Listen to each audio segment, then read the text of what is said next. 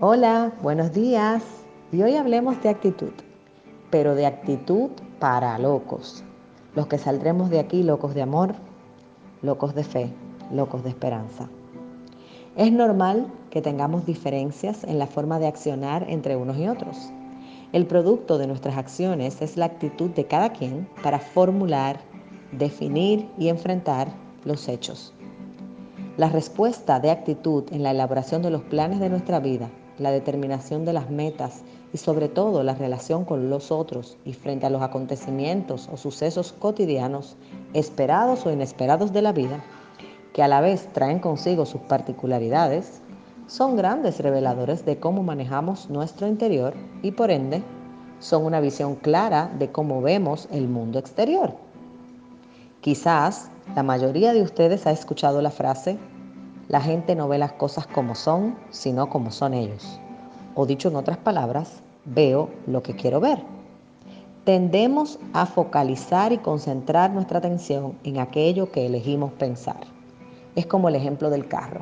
Te compras un carro y hasta que no te lo compraste no te habías dado cuenta de que en el país habían tantos carros iguales.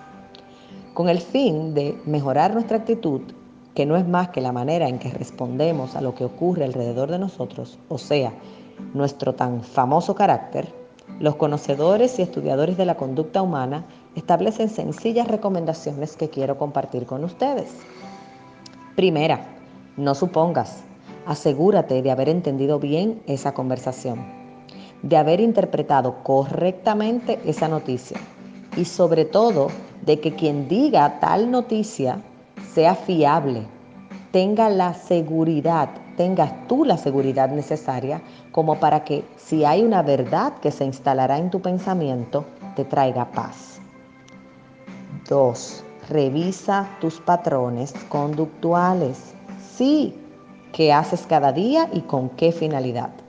Procura reconocer si haces lo que haces, por amor, por ejemplo, buscando aprobación, por miedo, soledad, venganza, tener la razón, estar en control o evitar el dolor, que es lo mismo que hacerte él o la fuerte. Número 3. Sé paciente, pero no solo contigo mismo.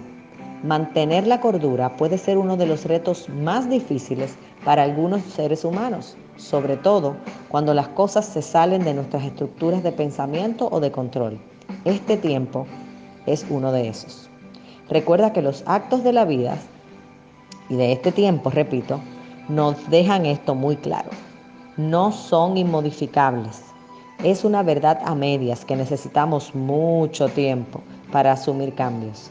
Este tiempo nos ha mostrado que si algo nos hace que nos adaptemos, no necesariamente incluirá una adaptación en medio de júbilo, felicidad, paz, gozo y chulería. Para nada que por complejo que seamos, por complicado que seamos, nos adaptamos y punto. Así que sé paciente contigo y con quien está cercano a ti. Recordemos que cada uno de nosotros está librando su propia batalla. Ten presente tu potencial humano. Todos tenemos capacidades.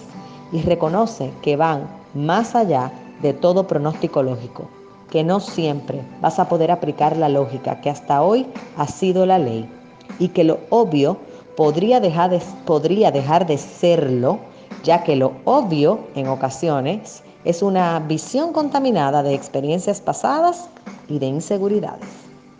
Por último, aprende el arte de subordinar o gobernar tus batallas mentales. ¿Cómo hago esto, Francia, si mi mente me traiciona? Pregunta que no falta. No es mi respuesta. Tu mente no te traiciona. Quien te traiciona eres tú, que le dejas a tu mente la gobernabilidad de tus pensamientos y por ende de tu estado de ánimo y de tu actitud. Los pensamientos positivos o negativos son nuestra responsabilidad. Es tu elección. Entonces, o permites que pensamientos desvíen tu destino hacia la paz y te la pasas viendo noticias, mensajes y videos que te alteren y por demás te convierten en un ente de tensión y de estrés para ti, tu familia y tu núcleo, o escoges colocar pensamientos que te lleven al puerto seguro de la paz y la quietud, poniendo como protagonista de tus días pensamientos positivos. Como va la lista para ser disparada y aniquilar cualquier pensamiento o avalancha de información que atente contra la confianza que aunque siempre va a incluir riesgos y miedos, porque nadie aún tiene todas las respuestas, nos permite afirmar que esto también pasará y que Dios tiene el control. Quiero terminar con esto. Isaías 26:10 dice, Nuestro Dios guardará en completa paz a aquellos cuyos pensamientos en Él perseveran, porque en Él confiamos. Que Dios te bendiga. Con afectos, Francia.